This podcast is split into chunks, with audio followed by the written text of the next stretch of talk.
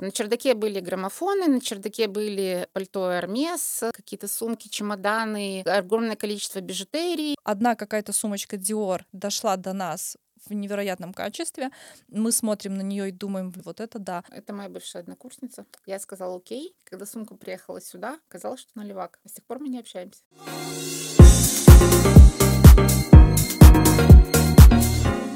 Не просто одежда.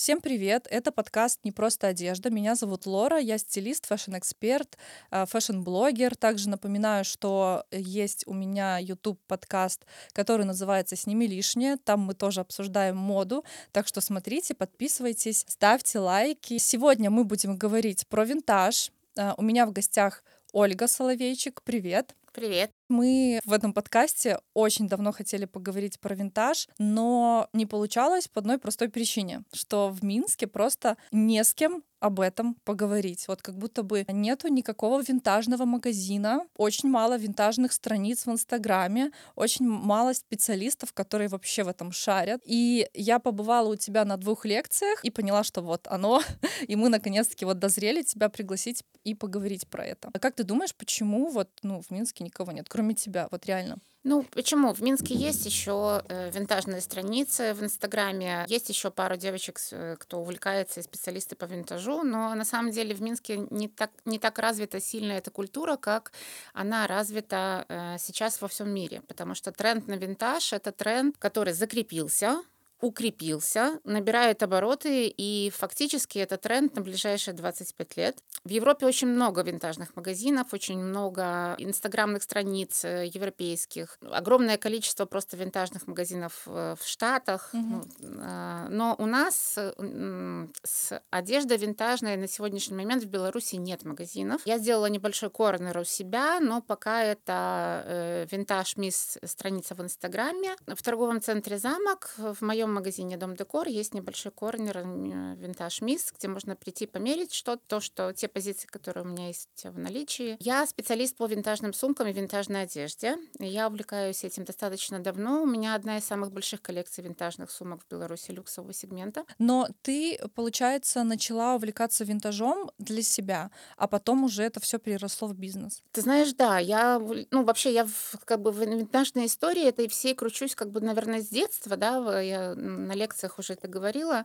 Но вот ты мне задала такой интересный вопрос перед э, подкастом. Я сегодня полутора пыталась вспомнить все-таки, как, какая первая покупка э, у меня была именно вот покупка винтажа. То есть не то, что мне досталось по наследству, скажем так, а вот именно покупка. И тут я гуляла утром с собакой, с Гуфи, с моей, и меня осенило, да. И, а, осенило, знаешь почему? Потому что моя подружка сейчас в Нью-Йорке, а я Нью-Йорк обожаю. Просто это мой самый, один из самых любимых городов в мире. И мы с супругом э, лет 15 назад назад, наверное, были первый раз в Нью-Йорке. Там есть отдельный э, винтажный, скажем, квартал Гринвич Виллидж называется. Угу. Я когда туда попала, у меня был культурно-эстетический шок, я не знаю, просто я там э, залипала в этих магазинах, наверное, часов шесть, и мы там с мужем купили мне пиджак, как сейчас помню, он 50 долларов стоил, no name, вообще абсолютно, но мне он так понравился, что прямо вообще. И я вот там фактически я еще возвращалась туда, и вот была моя первая покупка. Потом уже как-то сумки, ну, у меня, в принципе, отдельная любовь всю жизнь была к сумкам и обуви, я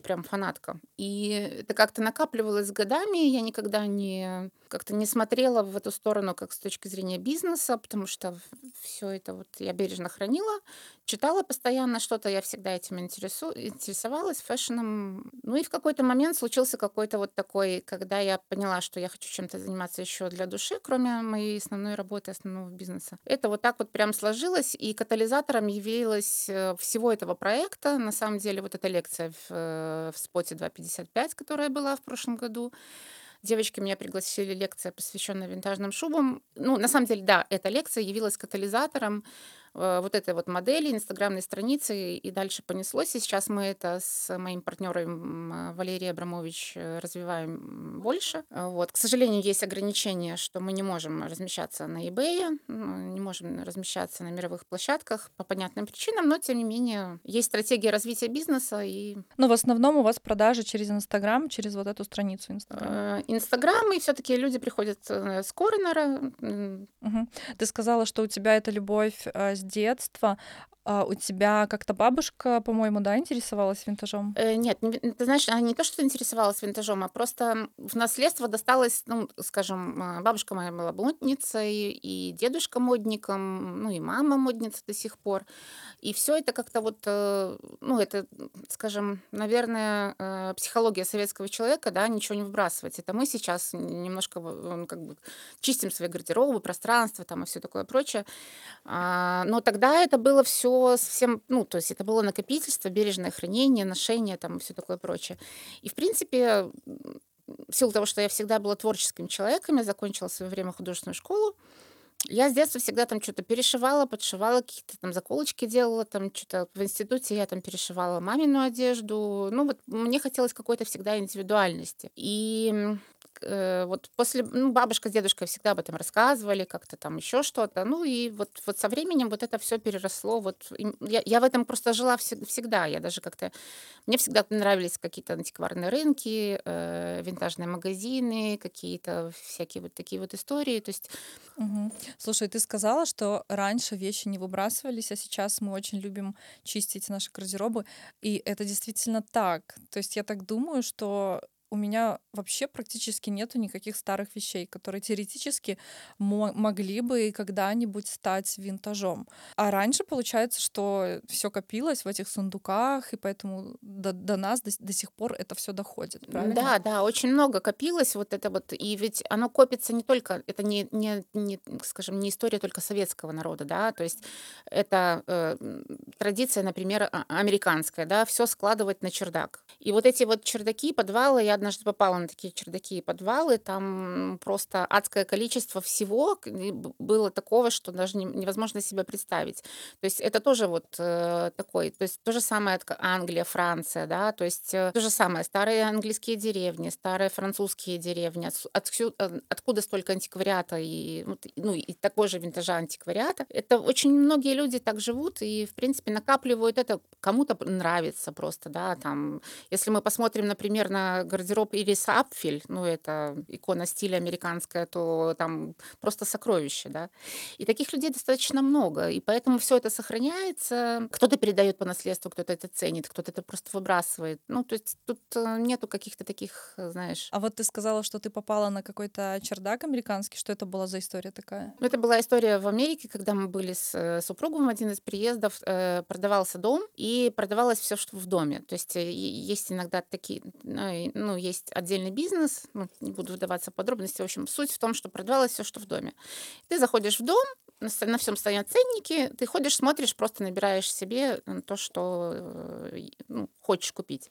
Если там в первый день одна цена, второй день там минус 50, третий день там минус 70. Ну, там кто-то записывается в очереди, мы попали в день, когда э, минус 70, потому что там было адское какое-то безумное количество дизайнеров и всего остального, ну, я полезла на чердак. Вот, на чердаке были граммофоны, на чердаке были э, пальто Hermes, э, были какие-то сумки, чемоданы, было огромное количество бижутерии, э, каких-то клатчей, еще чего-то. То есть это, ну, в этом нужно было рыться, на самом деле провести там кучу времени, но не было у меня какого-то запала такого. Я все это для себя отсмотрела, посмотрела, но ничего я там не забрала. Это был просто мой опыт такой вот, как это все выглядит. Потому что на самом деле, если бы я попала сейчас туда, вот именно в данный момент, я бы там, конечно, на сутки бы зависла, потому что... А вот откуда все эти винтажные вещи берутся, в том числе, да, да из таких да, вот да. мест. А Многие думала... люди просто не понимают, что они продают. Они не видят в этом ценности, они не видят э, в этом истории, культуры там или еще чего-то. То есть и таких людей очень много на самом деле. Э, и можно вполне было вот там найти пальто Hermes за 50 долларов? Ну, там, думаю, что она, если оптом я бы там скупила, то она бы стоила 10 долларов. А помнишь, ты рассказывала на лекции, что ты нашла в Минске на барахолке сумку да. Dior? Ну, я периодически хожу на барахолку э, в Ждановичах, да. Ну, понятно, что там найти что-то достаточно сложно. А раньше там было как бы больше каких-то таких чудес чудесных. А тут я периодически просто хожу, когда я часто давно не бываю где-то в Европе. Вот у меня был провал в 4 месяца, когда я сидела без визы. Я пошла, да, и увидела там первое седло Диор Галияна. Вот это как раз тот пример, когда люди не знают, не понимают, что они продают. У меня только один вопрос. Как эта сумка попала в Минск? Ты знаешь, что я тебе скажу, что в Минске на самом деле очень много крутых сумок винтажных. И периодически мне девочки пишут, что кто-то хочет продать, либо просит оценить, а, либо, в принципе, даже скажу тебе, что одну из э, винтажных классных сумок Луи, оригинальных, я купила в Калиласке. Ну, я не знаю историю этой сумки, просто пришла в Калиласку, увидела, оценила, посоветовалась со своим... А, у меня есть э, в Италии подруга, которая специалист по Луи и Шанелю. Мгм. И вот я там полчаса сидела, фоткала, номер сверяла, там фурнитуру, швы считала. Ну, и да. Вообще, что считается винтажом? Э, Мне кажется, достаточно распространенная информация. Уже все модники знают, что а, винтажная вещь должна быть 20-летней э, минимум или максимум 20-летней давности. Ну, от 15 считается. Потому что если так посмотреть, вот в понятии обывателя, в понятии обычного человека, который не интересуется. А В мире там 20-50 лет назад создалось э, просто миллион вещей, и вот что из этого сегодня винтаж? Слушай, ну есть марки, которые винтажные, э, то есть которые априори будут всегда цениться, есть марки, которые никогда не станут винтажом. А, Ценятся, вот почему, вот я тебе расскажу на, пред- на предмете, на прим- э, примере э, сумок Шанель, например. До 2003 года они покрывались кратным золотом, 24-кратным. И эта фурнитура не облазит. Если ты возьмешь сейчас любую новую сумку Шанель, которая опять дорожает, я уже не помню в который раз, то вся фурнитура облазит, к сожалению, через год или через два. И поэтому так ценится и растет цена на сумки с э, 2,55 или Double Flap все больше и больше растет из-за вот этого каратного золота, которое там кожа другая, там швы другие, там э, качество. Ведь э, сейчас, последние 15 лет, 10, это, ну, масс-маркет настолько уже ушел в оптимизацию, и люксовые бренды ушли в оптимизацию качества, что на самом деле даже если ты возьмешь э, ну, одежду Шанель, ту, которую ты можешь купить сейчас в бутике, да, или там Баленсиагу, или любую марку возьми, в Сан-Лоран, ну, абсолютно любой люкс, и ты возьмешь 30-40-летнюю э, вещь того же бренда, ты увидишь охренительную разницу между пошивом, качеством тканей, качеством фурнитуры, лекалами, э, ну, вообще просто всем. И эта разница просто глобальная, понимаешь? Насчет вот этого мнения распространенного, что винтаж невероятно качественный и все такое, у меня есть эм, пример. Вот, вот знаешь, что такое ошибка выжившего? Когда мы оцениваем э, успех э, какого-то одного человека, но не замечаем не успех миллиона. Допустим, там Стив Джобс, вот он смог, и как будто бы, ну, ну, значит, там э, вот этот успех можно повторить. И то же самое вот с винтажными вещами. Одна какая-то сумочка Dior дошла до нас в невероятном качестве. Мы смотрим на нее и думаем, блин, вот раньше, конечно, делали, вот это да. Но при этом еще э, миллион сумочек не дошло до нас, потому что испортилось и было выброшено. Как будто бы просто э, те вещи, которые доходят до нас в хорошем качестве, возможно, за ними хорошо ухаживали, поэтому они и дошли. Но, может быть, нету такого, что все винтажное качественно. Ну, смотря как носить, смотря как носить и смотря каким, э, ну, как ухаживать. Ну, конечно же, здесь э, есть люди, которые убивают, там, я не знаю, там, в ноль какие-то вещи сразу. Кто-то носит бережно. Ведь на самом деле культура потребления массового такого э, винтажа люксового, ну, на примере Штатов или той же Англии, или той же Европы, да, ведь это, это у людей, как правило, это не одна сумка, не две, не три, не пять, не десять. Ну, то есть, и, и ты ж, д- д- п- пойми еще одну вещь, что э, люкс, каче- ну, скажем, ценность денег, она очень изменилась за последнее время. Сравнить, например, там, условно, 20 лет назад 10 тысяч долларов и сейчас 10 тысяч долларов, это абсолютно разные, разные суммы. То есть за, за что за них можно было купить тогда и сейчас. Поэтому э, тогда не было так- таких безумных цен, как сейчас, и люди покупали это все достаточно в больших количествах а, и носили крайне редко, и модниц было очень много. Но мы, получается, перескочили. Я так и не поняла критерии, по которым вещь является винтажной. То есть, получается, первый пункт не менее 20 лет, правильно? Ну, 15-20, да. Второй пункт это должен быть люксовый бренд, бренд либо какой-то другой определенный бренд, но далеко не все бренды. Так вот, как понять? Нет, так бренды разные. Есть no name, есть бренды, которые ну, уже не существуют. А, есть даже H&M винтажный. А, то есть здесь нет критерия брендов, есть критерий качества материала, есть критерий качества лекал, ну и, конечно, уже где тяжелый люкс либо люкс. Ну и, наверное, тогда вещь должна быть знаковой, связанной а, с чем-то там в истории, либо лимитированная коллекция, да, либо еще что-то. Для коллекционирования вещи это одно. Кто-то собирает там определенные бренды, но если мы рассматриваем винтаж в целом, есть очень много no-name брендов. Ты можешь э, купить винтажную американскую кожаную куртку, которой там 20 лет. Она будет no name, но она будет офигенного качества, лекала и, и все остальное. Но она no name, но она все равно винтаж. Тут как бы тоже вопрос, э, как определить, что винтаж это одно, а как определить, что достойный винтаж, который можно хорошо перепродать. Ну, это уже касается тогда а, хорошо перепродать и с точки зрения инвестиций, это уже, конечно, люкс. Угу либо это просто, как ты говоришь, крутая косуха за 5 евро. Ну, понятно, что ты ее продашь там за 150 вообще легко. Просто, а где же тогда вот эта грань между винтажом и секонд-хендом? Слушай, ну вот эта грань между винтажом и секонд-хендом, она очень большая. Секонд — это не винтаж, и винтаж — это не секонд. Да, вот как то вот понимаешь этот момент, но вот почему не можешь объяснить?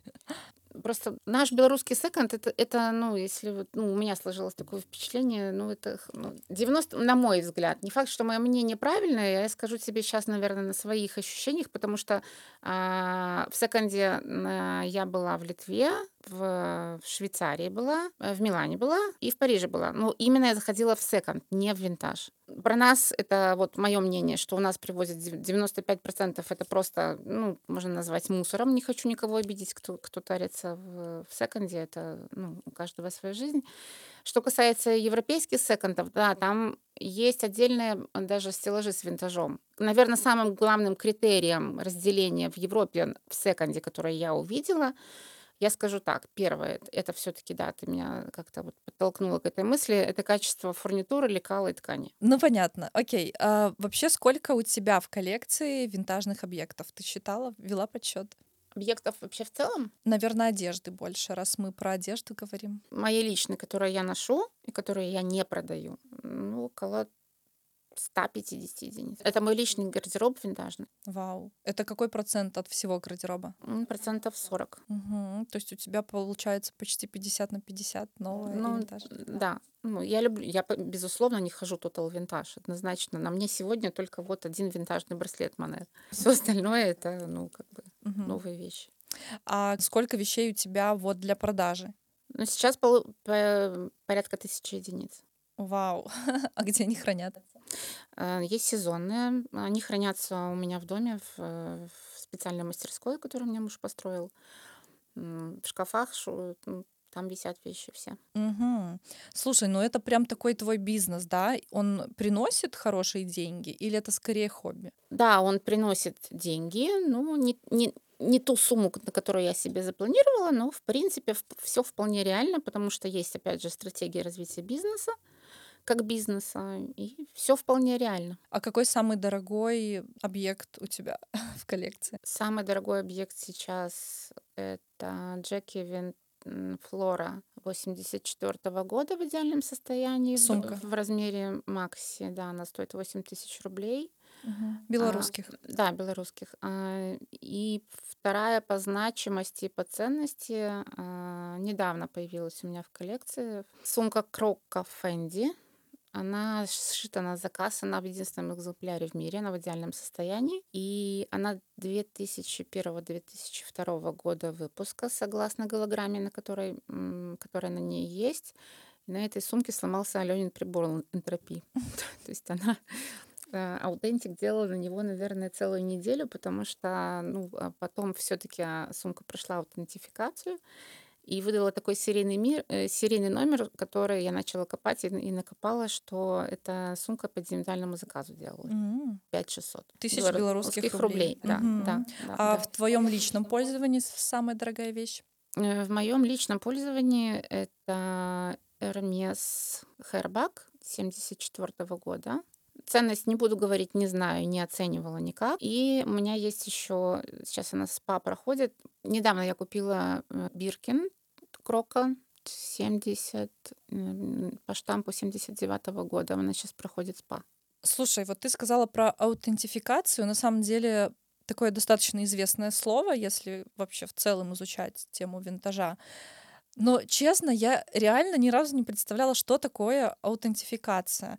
Это вот оценивание каждого сантиметра сумки, оценка кожи, оценка вот этих серийных номеров. Вот как она проходит? Но что касается сумок, э, я всегда своим клиенткам э, говорю, что без эм, сертификата энтропии, либо какого-то другого еще сертификата, есть в Америке другие э, сканеры, нельзя абсолютно покупать с рук вещь. У меня таких в копилке историй ну, очень много, когда особенно этим баловались и балуются сейчас московские байеры под чек. Одну покупают сумку реально люкс. Ну, в бутике под этот, под этот чек продается 5-6 подделок. Обязательно нужно проходить э, аутентик. Э, что касается вещей, таких приборов нет, но аутентификация люксовых вещей проводится по этикеткам, не вшивным, которые на воротнике, потому что есть э, у каждого люксового бренда есть, даже в интернете это можно найти, есть периодичность замены вот этих вот ярлыков. Это первое. Второе, есть э, коллекционные книги, согласно которым оцениваются где вещи подиумные, не подиумные, э, какого года коллекции. Начать можно для тех, кто интересуется, с Катволкера. Это издание, которое издает э, альбомы, большие альбомы люксовых брендов. И там можно увидеть там коллекции подиумные, разбиты по, по годам. Также в интернете огромное количество есть сайтов, э, где указаны даты коллекции, либо знаковые вещи. На том же eBay можно посмотреть э, просто для собственного развития, забить какой-то бренд и поставить, например, э, ну, взять, например, Оскар, Оскар де Лоренто и поставить фильтр от high до low и ты увидишь тогда очень много интересных вещей. Угу. Есть платья по 12, по 40, по 50 тысяч долларов, по 60, по 100. Есть платья и сумки, которые торгуются на Сотбис и на Кристис. Но как проходит эта аутентификация? Прибор сканирует ленту вшивную, э, номер, теснение, э, размер шрифта, величину, толщину шрифта, количество стежков, если мы говорим про Шанель, а, если про Эрмес, э, штампы, опять же, стеснение этих штампов, место нанесения этих штампов, а, зернистость кожи. Ну, то есть там параметров, по-моему, это надо у Алены спросить, там около ста, если мне память не, не изменяет, если честно. То есть там целая история. Поэтому, когда там кто-то говорит, что я могу на глаз идентифицировать, но это смешно просто. Ну. Каким образом происходит оценка? А, если это какая-то сумка Gucci, я плюс-минус понимаю, что она не может стоить 30 долларов, да, она там будет стоить тысячи и тысячи условно, ты купила какую-то вещь в очень классную, в парижской винтажке. За сколько ты ее тут перепродашь? Ни один винтажный дилер и коллекционер тебе не откроет никогда правду, за сколько покупается, за сколько продается. За этим стоит, понимаешь, а, не то что коммерческая тайна, а просто очень тяжелая работа. Это кажется, там, купила, прода- купила, продала. То есть за этим огромный пласт знаний. Какого года коллекция, там, какого года сумка, э, инвестиционная, неинвестиционная, какое ее состояние, она прошла спа, не прошла спа. Ну, то есть масса-масса критериев.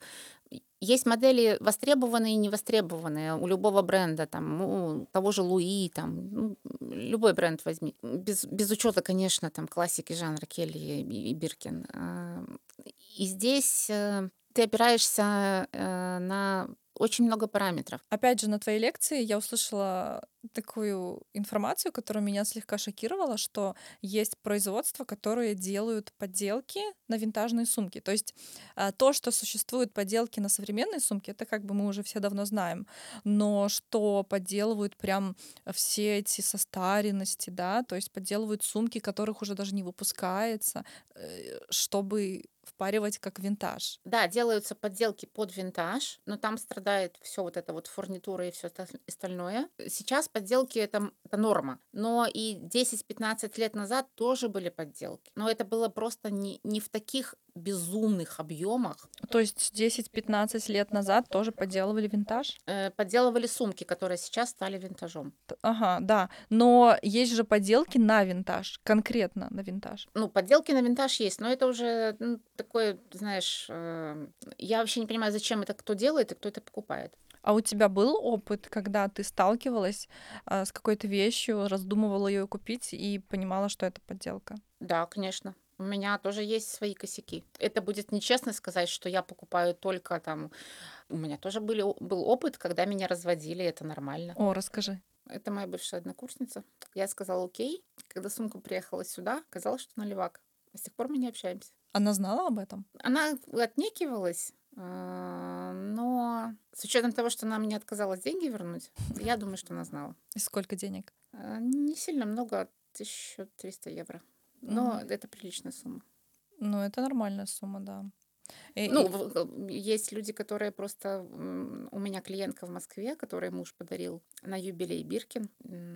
Заплатил он байерам 34 тысячи евро. И это была подделка? Это была подделка. О, нет! Мое сердце. И что в итоге? Ну, ничего. Ты ничего не докажешь. У него, у него, вот он был жертвой мошенников под чек. Она просто продавала эту сумку. И у меня э, была и есть, слава богу, все с ней хорошо, клиентка в Варшаве, которая именно вот эту сумку хотела купить. Э, но я своей московской сказала, пожалуйста, вот через приборчик.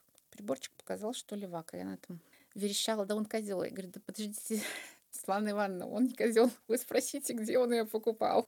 А, то есть она хотела просто ее продать, не подозревая, что это левак. Ну, он давно ей, ей покупал, ну как там, лет пять назад. Она чистила гардероб, у нее этих сумок там эфемерное количество, она продавала две бирки. Угу. Вот. Ну, то есть одна была нормальная, вторая была левая. Нормальную она сама покупала в ЦУМе когда-то, а вот эту он подарил и на день рождения, покупая у байеров. Что в итоге она с ней сделала?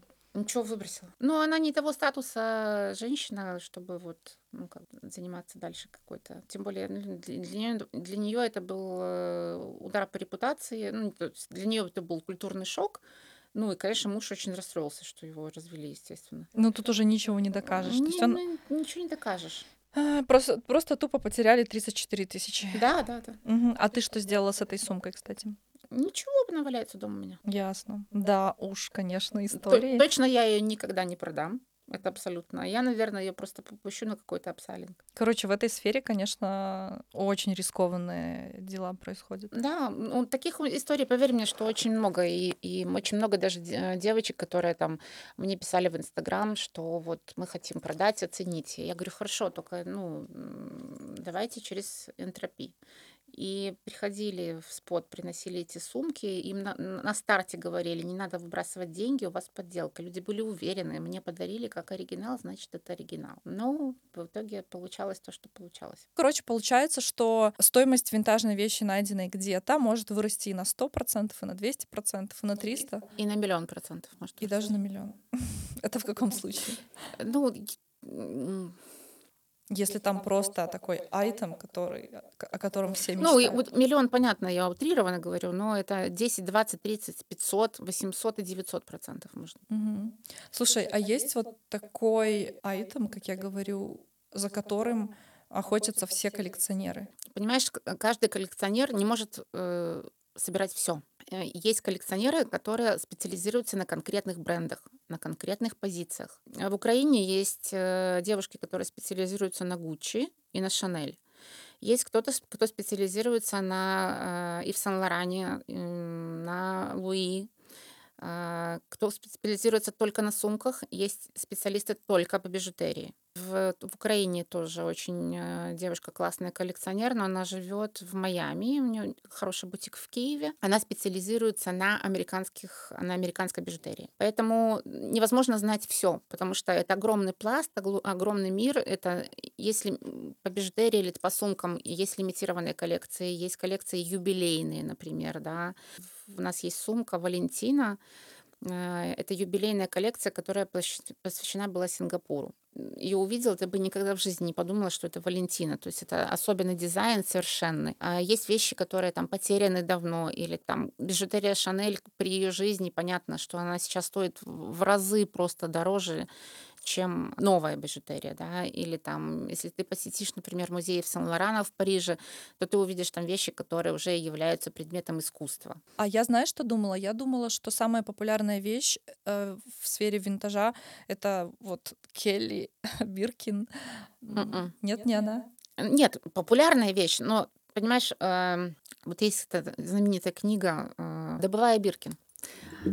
Интересная книга сейчас вышла недавно «Добывая Биркин». Я, конечно же, как э, любительница бренда Hermes, ее купила, начала читать в 8 вечера до 5 утра, пока не добила читала. Великолепная книга, очень интересно написана, чудесный слог, вообще вот идеальное чтиво, но никакого отношения к реальной действительности а, по бренду Hermes сейчас она не имеет вообще. Э, раскачанная литература, но если вы прочитаете ее с целью э, руководства, как купить Биркин и Келли, то я вам скажу сразу, эта история вообще не работает от слова совсем. Я полагаю, что это очень сложно. И мне кажется, я где-то слышала, что винтажные Келли и Биркин Эрмес стоят намного дешевле, чем новые Биркин. Не намного дешевле. Не намного. Не намного. Сейчас можно даже открыть вестиарий и посмотреть, что, например, Келли 20 28 а, или 32 а, сейчас стоит дороже, чем новая, винтажная. Сколько они могут Больше 10 тысяч долларов. Больше 12 тысяч долларов. Э, хорошо, а вот минимальная сумма, за которую можно купить винтажный Эрмес? Самая дешевая, которая мне попадалась недавно, я вот, кстати, раздумываю, взять ее или нет. 1600 долларов. 56 -го года специфичной очень формы из крокодила черного. Хэрбак можно убитый купить 300, 400, 500 долларов. М, вообще, понты. А, а Келли и Биркин? Ну, если очень постараться, можно найти, за, ну, без учета размера, вот если тупо ориентироваться на цену, ну, в более-менее удобоваримом состоянии, скажем так. Хотя сейчас пошла мода и растить раздолбанные сумки не восстанавливать. Ну, 4-5 тысяч долларов можно найти спокойно. Угу. Какие самые популярные бренды в сфере винтажа? Бренды, которые ценятся больше всего. Допустим, Сен Лоран. Ценится весь люкс. Вопрос в коллекциях. И ценится и Селин, и Лоэва, и, безусловно, Шанель, и Фенди, и Баленсиага. Баленсиага при жизни его, когда Кристобаль еще был жив. Ну, Эрмес, безусловно. В чем прелесть винтажа для тебя? Потому что, несмотря на то, что я в целом люблю это направление. Оно такое интересное, такое загадочное. Но мне не нравится носить винтаж. Мне нравится носить новые вещи. Вот такой у меня бзик. И мне хочется понять э, философию и психологию людей, которые очень любят носить винтаж и являются фанатами. Вот что для тебя значит винтаж? Индивидуальность, прежде всего, необычные лекалы качество тканей. Ну, это, вот, пожалуй, вот эти вот основные критерии. Угу. А вот эта аура чего-то такого очень давнего, загадочного, того, что имеет историю, вот что в этой вещи 50 лет истории. Нет у тебя такого благоговения перед этим? М-м. Нет? Абсолютно нет. Нет. Я единственное, вот я не, не люблю, не воспринимаю и не ношу винтажную обувь. Ну, чисто из-за гигиенических соображений? Или почему? Ну да, есть у меня там определенные заморочки в голове, связанные с обувью. А мне кажется, кстати, что вот э, почему, как ты думаешь, у нас э, в Беларуси, в России, в странах СНГ а, люди любят винтаж в меньшей степени, чем на Западе, или в большей степени? Слушай, ну целевую аудиторию на самом деле тяжело, э, скажем, оценить. Ну, что касается, например, там Москвы, э, то в Москве очень-очень давно существуют два знаковых винтажных магазина. Это Dream Vintage, который посвящен Dream Vintage — это бижутерия, и Vintage Voyage — это одежда, сумки, аксессуары. Это два таких паровоза, скажем, ну, локомотива российского винтажного рынка люксового, на которых многие равняются, много там покупают, даже на винтаж вояж эм, лицом бренда периодически то Ксения Собчак, то Рената Литвинова. И вот, кстати, у меня недавно состоялся такой разговор э, с одним из наших партнеров по проекту, который мы в ноябре представим. Э, девушка на блошином рынке в Париже купила там какие-то клипсы и была полностью там в восторге, не понимая вообще, ну, просто ей понравилось и понравилось. И говорит, я, говорит, вообще к винтажу вообще никак не отношусь. И я, когда попала на блошиный рынок, мне это все это показалось достаточно странным и непонятным. Я говорю, знаете, ну вот если, наверное, мой такой совет, кто хочет именно познакомиться с, с настоящим люксовым винтажом и влюбиться в него для того, чтобы прям влюбиться, то вот посещение магазина «Винтаж Вояж» в Москве, вот на это нужно найти время, просто приехать туда, подняться на второй этаж и провести там 3-4-5 часов для того, чтобы рассмотреть вот это, те сокровища, которые там представлены. Но многие как будто бы все равно не понимают. Они, знаешь, вот только отошли от наших э, времен э, постсоветских, как бы это ни звучало, когда мы донашивали старое, и как будто бы не хотят возвращаться в это состояние, когда ты носишь старые вещи. И поэтому, мне кажется, многие до сих пор еще не понимают этого у нас. Слушай, ну а не все же разделяют эту позицию. Почему? Ну, кто-то любит черное, кто-то белое, да, кто-то кто любит красное вино, только пьет, кто-то только белое или только вискарь. Здесь нету, не все должны любить винтаж. Ну, то есть я абсолютно спокойно отношусь. У меня куча подруг, которые вообще не догоняют винтаж. Они просто, Олечек, да, красиво, все круто, но не мое вообще. И я не пытаюсь этих людей переубедить. Зачем? Ну, то есть, какое имею право вмешиваться в чьи-то границы? Если у меня, ну, значит, есть такое золотое правило, по которому я живу последние несколько лет. Нет вопроса, нет ответа. Ну, чего лезть вообще со своими э, советами, если тебя не просят? Э, но, тем не менее, это общемировая тенденция. Мы видим, да. как сейчас звезды выходят на ковровые дорожки в винтажных нарядах. Ну, вот последняя, да, ты имеешь в виду, когда в Канах был кинофестиваль, когда почти все в винтаже вышли. Ты про это? Не только про это, практически каждая дорожка ковровая не обходится без... Ну, сейчас было вот прям, по-моему, 90% они вышли во всех винтажных, либо в копиях винтажных платьев. Mm, не знала. И э, вот эм, музей Метрополитен. Недавно был у них, они показывали коллекцию Диора, до этого показывали Гальяна, Фенди и что-то еще. И у меня, у меня приятельница живет очень хорошо в Нью-Йорке. И я говорю, вы сходили? Она говорит, что, говорит, мы просто, мы просто отстояли такую безумную очередь по VIP-местам, по VIP-билетам. Говорит, просто аншлаг и просто там, просто неимоверной красоты вещи. Мне когда-то посчастливилось, я в Москве, когда еще все было хорошо, была выставка, посвященная юбилею Дома Диора. Вот они в мужские Пушкина, именно Пушкина у них была а, выставлена коллекция, там и Look, и все и кутюрные платья, и было знаменитое платье Николь Кидман выставлено в оригинале, естественно. Но это, конечно, да, то есть э, прям... У нас есть в Беларуси, кстати, очень классный проект, не знаю, слышал ты, не слышала, «Мода и красота 21 века». Совершенно потрясающая коллекция э, платьев.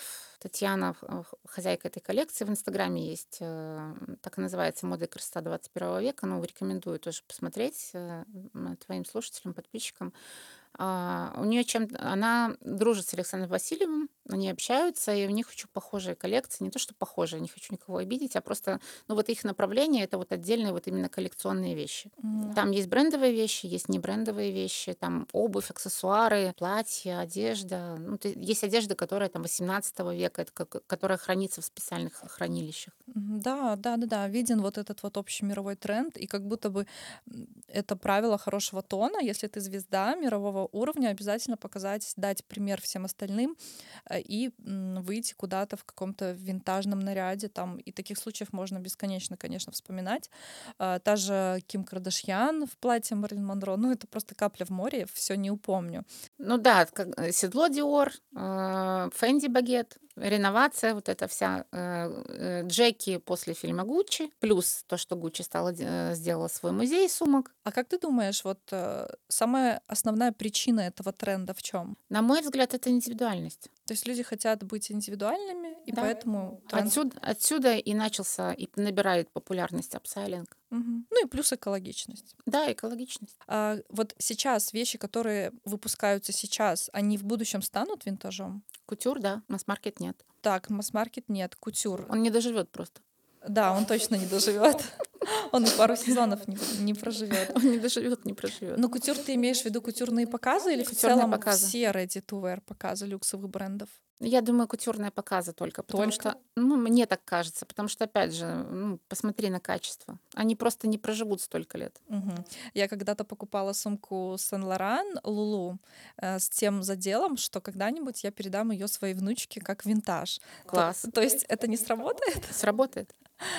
Бережное хранение. Какие-то позиции станут. Мы же не знаем, как изменится мир через пять лет. Сейчас такая скорость э, изменений в мире, что невозможно спрогнозировать, что будет через год или через два. Конечно, на это влияет политика больше всего, да. Поэтому, ну, непонятно, что будет, и никто тебе не даст гарантии.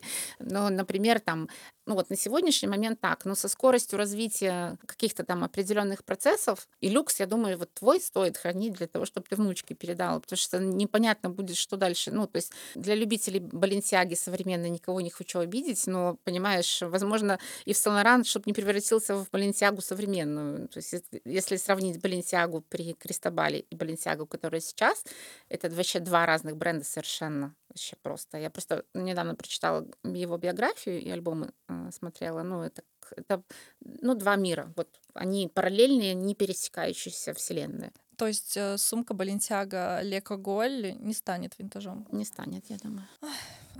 Я думаю. Ну, я не истина в последней инстанции. Ну ладно, посмотрим. Короче, доживем и увидим. А, мы заканчиваем. Спасибо большое, что пришла ко мне на подкаст. Супер интересные факты, а, супер интересная деятельность. А, слушатели, если захотят посмотреть твою коллекцию, они могут это сделать на страничке Винтаж Мисс. Да, так она и подписана. Вот, так что спасибо. Спасибо тебе, что пригласила. Было очень неожиданно и приятно. Все, пока.